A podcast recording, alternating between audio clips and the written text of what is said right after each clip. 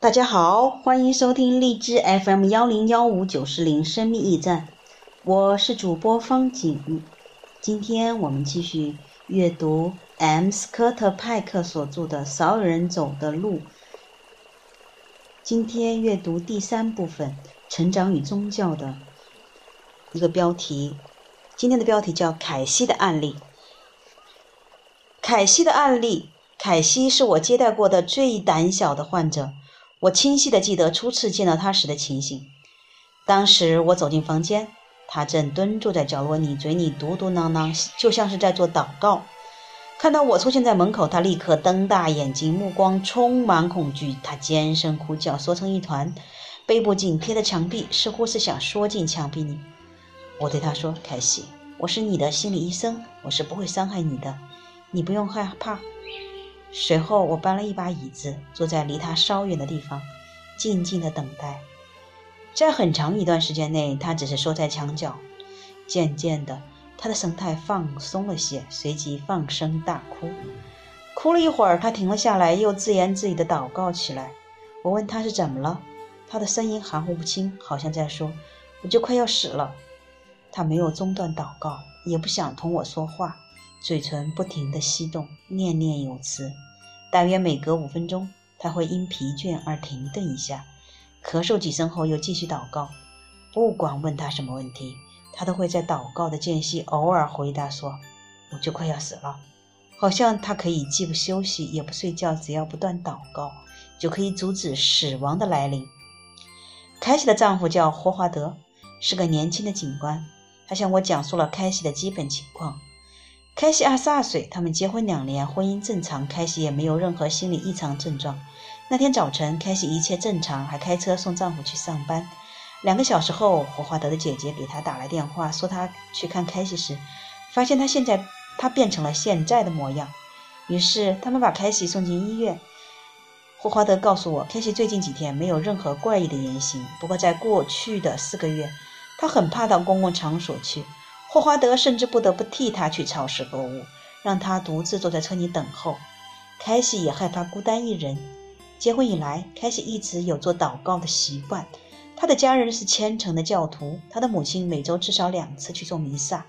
奇怪的是，凯西自从结婚以后就再也没有去做过弥撒。霍华德也没把这件事放在心上。不过他注意到，凯西经常独自祷告。那么，凯西的健康怎么样呢？非常好。他从来没有住过院。他婚后采取过避孕措施吗？他经常吃避孕丸。值得注意的是，大约一个月前，凯西曾告诉霍华德，他不准备再吃避孕丸了。他对他从报纸上了解到，避孕药品可能对健康有害。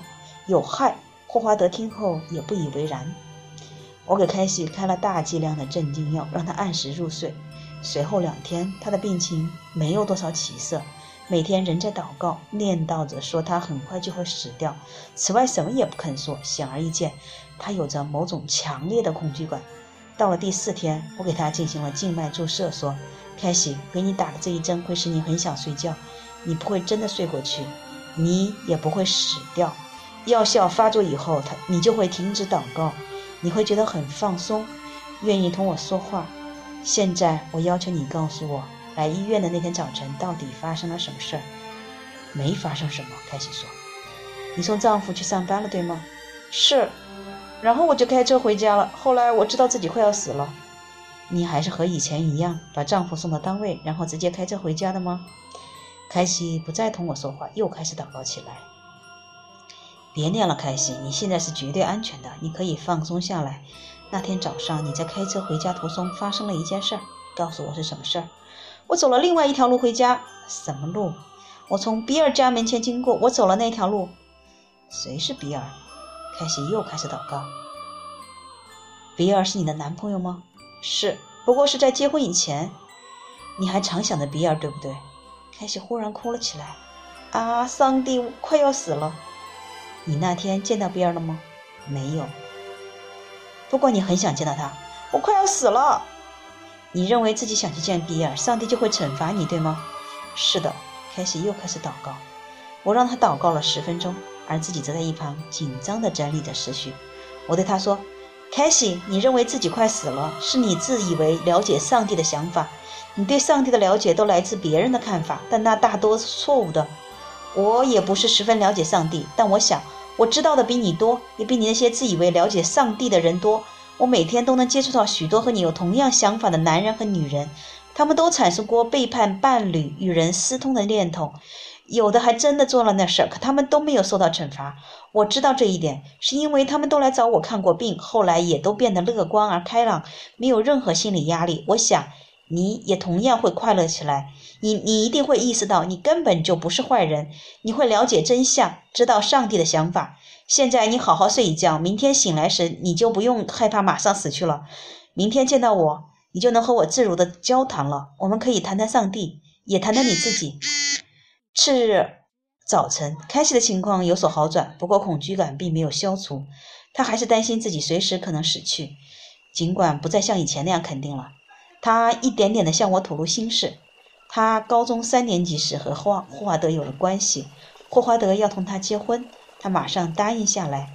两周后，他去参加朋友的婚礼，忽然意识到自己其实不想结婚，极度的痛苦和懊丧使他当场昏倒在地。后来，他更加怀疑自己也许不该草率结婚，他无法确认自己是否真的爱霍华德。不过，他毕竟同霍华德发生了关系。他以为只有婚姻才能使这种关系合法化，不然他的罪孽就会更大。在确认自己真的爱霍华德之前，他不想生育子女，并开始服用避孕丸。这样做显然是天主教禁止的另一种罪孽的行为。他不敢带着罪孽去面对耶稣，所以婚后甚至都不去做弥撒了。他喜欢同霍华德享受。床榻之欢，可是差不多从结婚当天起，霍华德对此就很冷淡了。他仍然关心凯西，给他买各种礼物，而且似乎更疼爱他，甚至不让他外出工作。然而，只有凯西一再恳求，他才答应。床地之欢，凯西的生活很单调，大约两周一次。他成为他唯一的调剂。凯西也从未想过离婚，那又将是一种难以饶恕的罪孽。凯西孤独难耐，于是就有了与人私通的幻想。他希望借助祷告驱除头脑的杂念。他每个小时都会抽出五分钟用于祷告，这遭到霍华德的嘲笑。于是凯西决定趁白天丈夫上班时，独自在家做祷告。为弥补夜晚漏掉的祷告，他必须增加白天祷告的频率，每隔半小时就祷告一次。祷告的速度也越来越快，但这并没有消除他的性幻想，反而使他变得更加强烈。有时甚至会死死盯着别人男，到了别死死盯着别人男人发呆的程度。他开始害怕和霍霍华德一起外出，即使有霍华德陪伴，他也不希望置身于有男人的场合。他曾想到过到教堂去做弥撒，不过他知道到了教堂却不向牧师忏悔他的性幻想，仍然是一种犯罪。无奈之下，他增加了祷告的时间和频率，还创造出一种特殊的祷告方式。将祷告词的字句进行缩读，甚至以个别字词代替整篇祷告。他整天念念有词，其实是在重复单个的音节或词语。不久以后，他就把这套方法演绎得更加熟练了，可以在五分钟之内念完一千多遍祷告词。这种特殊的祷告系统似乎在一定程度上减少了他的性幻想。可不久之后，一切又恢复老样子。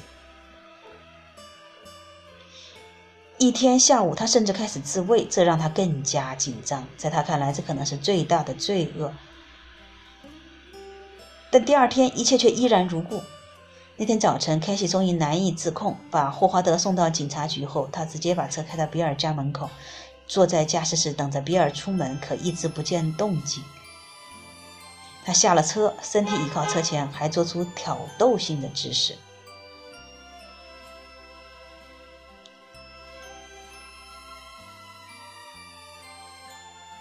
他不停地祷告，提心吊胆地等待死亡的到来。后来就到了近乎精神失常的地步。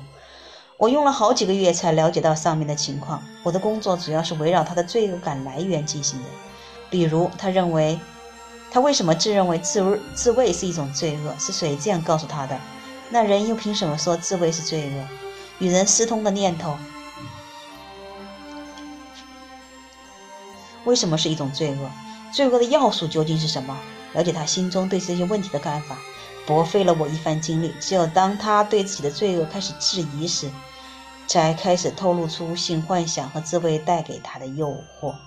他甚至质疑整个天主教会的权威，跟教会对立当然不容易。他能够做到这一点，是来自我的鼓励和支持。他渐渐相信我是为他着想，而非带他步入歧途。我们形成了治疗同盟，是他让治疗获得了成功不可或缺的要素。以上大部分工作工作都是在临床治疗的基础上进行的。那天，我给凯西注射了巴比巴比妥妥类催眠药，并同他做了深入交谈。过了一个星期，他就出院回家。又经过四个月强化治疗，他才说出对自己罪恶感的想法。我现在觉得天主教会的那一套并不可靠。凯西产生这样的认识，说明对他的治疗进入了新阶段。我让他思考这样的问题：他以前为什么对天主教会那样虔诚？为什么一直缺乏独立的思考？凯西说：“我的母亲很早就教我，对天主教会不能有任何怀疑。”接下来，我们开始探讨凯西和父母的关系。他和父亲之间没有感情。父亲白天在外面工作，晚上回家就拽着啤酒瓶在椅子上打瞌睡。只有星期五晚上例外，他那天晚上会在外面喝酒。家里是他和母亲说了算，任何人都不能和母亲唱反调。他的母亲看上去温文尔雅，但是绝不允许凯西和他顶撞。凯西只能乖乖听他训话。你不可以那么做，亲爱的。好女孩可从不做那种事儿。你不应该穿那双鞋。正派女孩从不穿那种鞋。你是否愿意去做弥撒？不是你说了算的，这是上帝的要求，你必须去。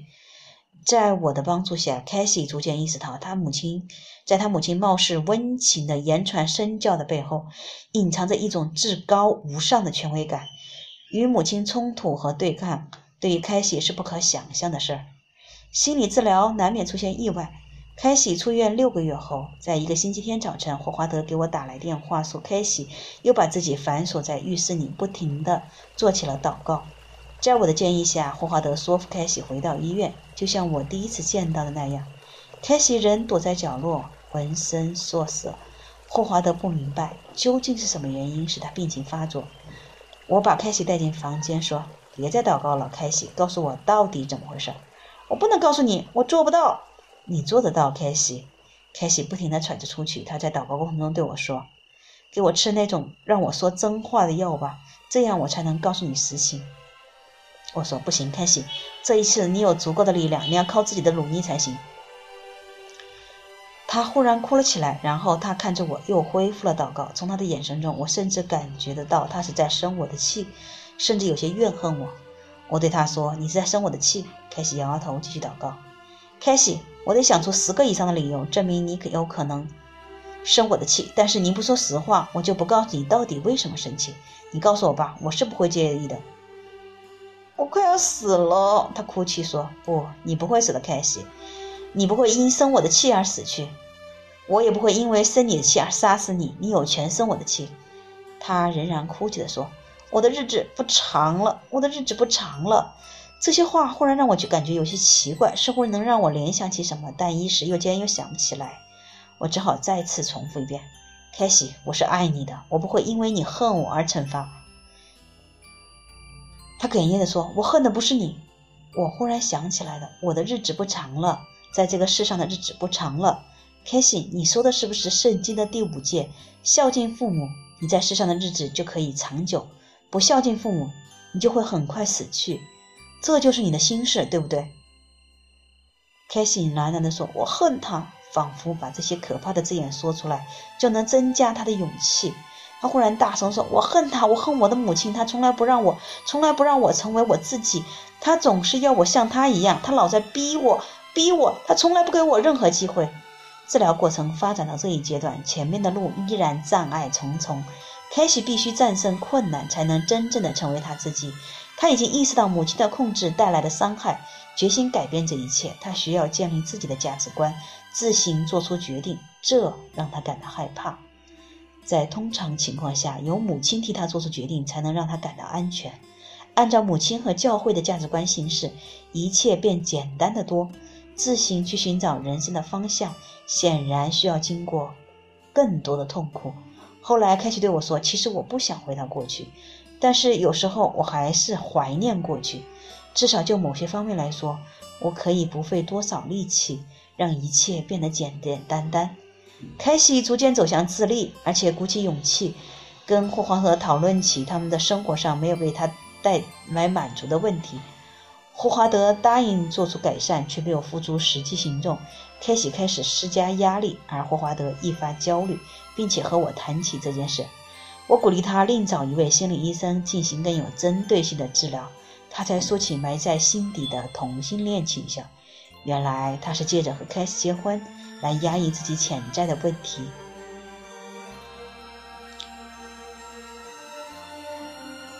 不过他从未真心爱过她。他们证实了各自的情况以后，就平静的离了婚。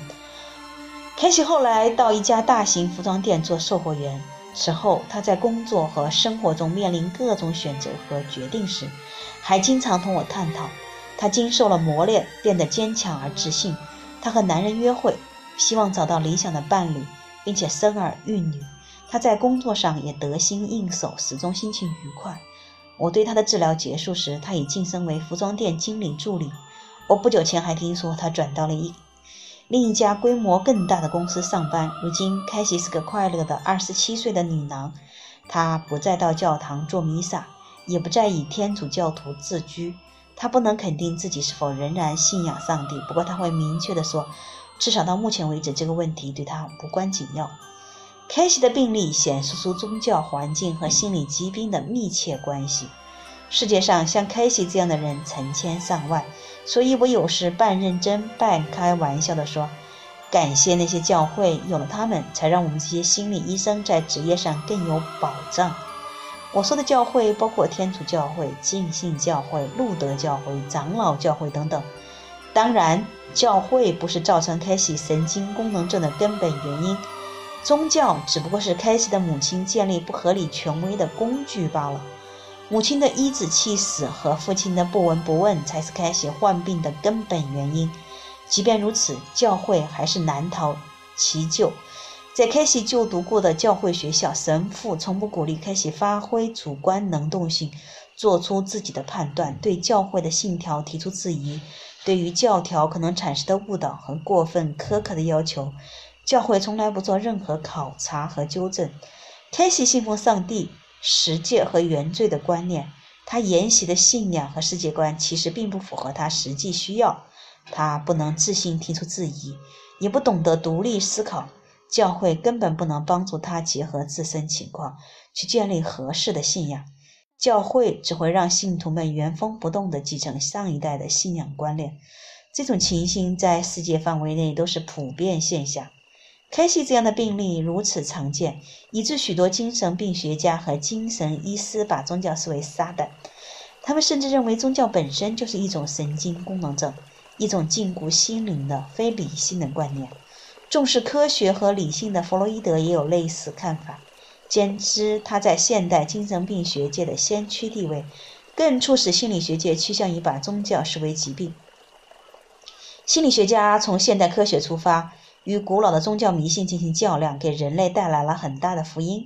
他们必须耗费时间和精力，帮助患者摆脱落后而臣服的宗教观念，使患者的心灵重获自由。这一段可能对于中国人，特别是目前的当代的中国人，没有什么宗教信仰的，可能有点脱离现实和实际。但是他这有一句话，确实对我们的家庭教育和父母教育非常有借鉴的作用。这段话是这样说的：教会不是造成开启神经功能症的根本原因。宗教只不过是开西的母亲建立不合理权威的工具罢了。母亲的一子气使和父亲的不闻不问，才是开西患病的根本原因。各位，不论你们是面对现实的宗教或者非宗教信仰，所以我们分为广义的信仰的时候，我们是否会对我们的孩子或者我们的父母？也使用宗教或者我们以为的其他的什么任何的工具或者教学学派之类的，来以此作为我们建立不合理权威的工具呢？嗯，这个问题留给各位自己回去思考吧。